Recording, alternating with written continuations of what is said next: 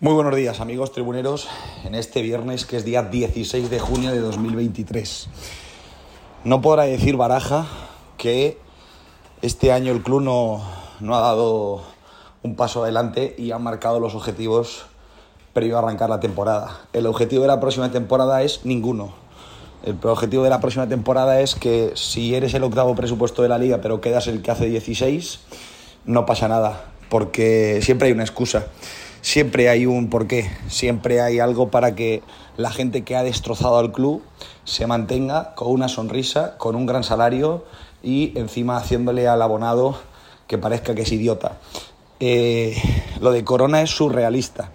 Leo y releo la entrevista que le ha hecho Conrado Valle, que por cierto, muy acertadas las preguntas y las repreguntas, y entre muchas mentiras, muchas explicaciones vacías, muchas medias verdades, no encuentro nada a lo que cogerme más allá de que nos cuentan la realidad del club por fin, la que han ido disfrazando en los últimos años, cuando algunos nos hemos vuelto locos diciendo que cada vez habría un equipo peor y que cada año tienen que vender porque el fair play financiero lo tienen excedido.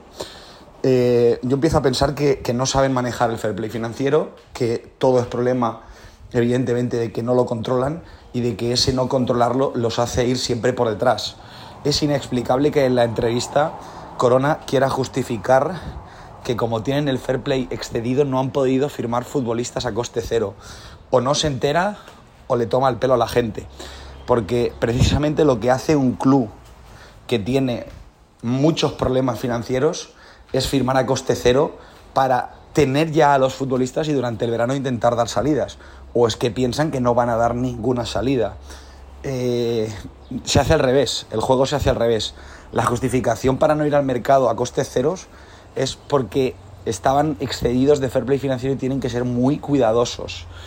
La realidad es que el Valencia no tiene ningún, ningún plan y que a Baraja otro año más, eh, bueno, otro año más, no el primero, pero otro entrenador más, le han contado la de siempre. Lo intentaremos, lo iremos viendo y en algunas cosas tengo que decir que a Baraja ya le han mentido, porque, por ejemplo, mm, hay dos detalles que a mí me llaman la atención de, la entrevista. Uno, le quieren colocar eh, a Chenk, aunque es verdad que la entrevista es un poco mm, ambiguo, ¿no? No dice que Baraja esté de acuerdo en el fichaje, sino que dice que lo conoce y que como es inapreciable la subida entre coste y, lo que hay que pagar por el jugador y el, fair play financiero, pues eh, lo han decidido comprar la pregunta es si consultaron, no si Baraja estaba de acuerdo en que había que ejecutar ese fichaje. No es lo mismo.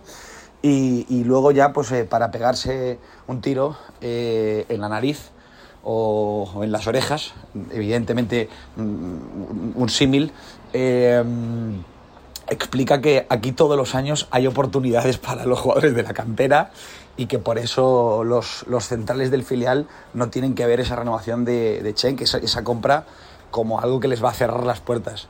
Yo, yo de verdad, o sea, lo dije ayer y lo repito, este señor o es más listo que el resto o los demás somos muy tontos. Porque tratar de vendernos como oportunidades para Javi Guerra y Diego López controladas, eh, como si se hubieran preparado, es, porque nos hace tontos. Es, es, terrible. A mí la entrevista me parece surrealista, del mismo modo que me parece surrealista que, Peter Lim eh, siga siendo el máximo accionista del Valencia. No, no es entendible. Y la continuidad de Corona eh, solo se entiende bajo el prisma de que realmente no le importa nada y de que además mm, está en una situación de, de stand-by, de, esperar ofertas por el club y por eso le da exactamente igual lo que ocurra en, Valencia. Me compadezco de, Baraja, mm, ojalá le salga muy bien, pero creo que tiene muchos números para que no le salga muy bien.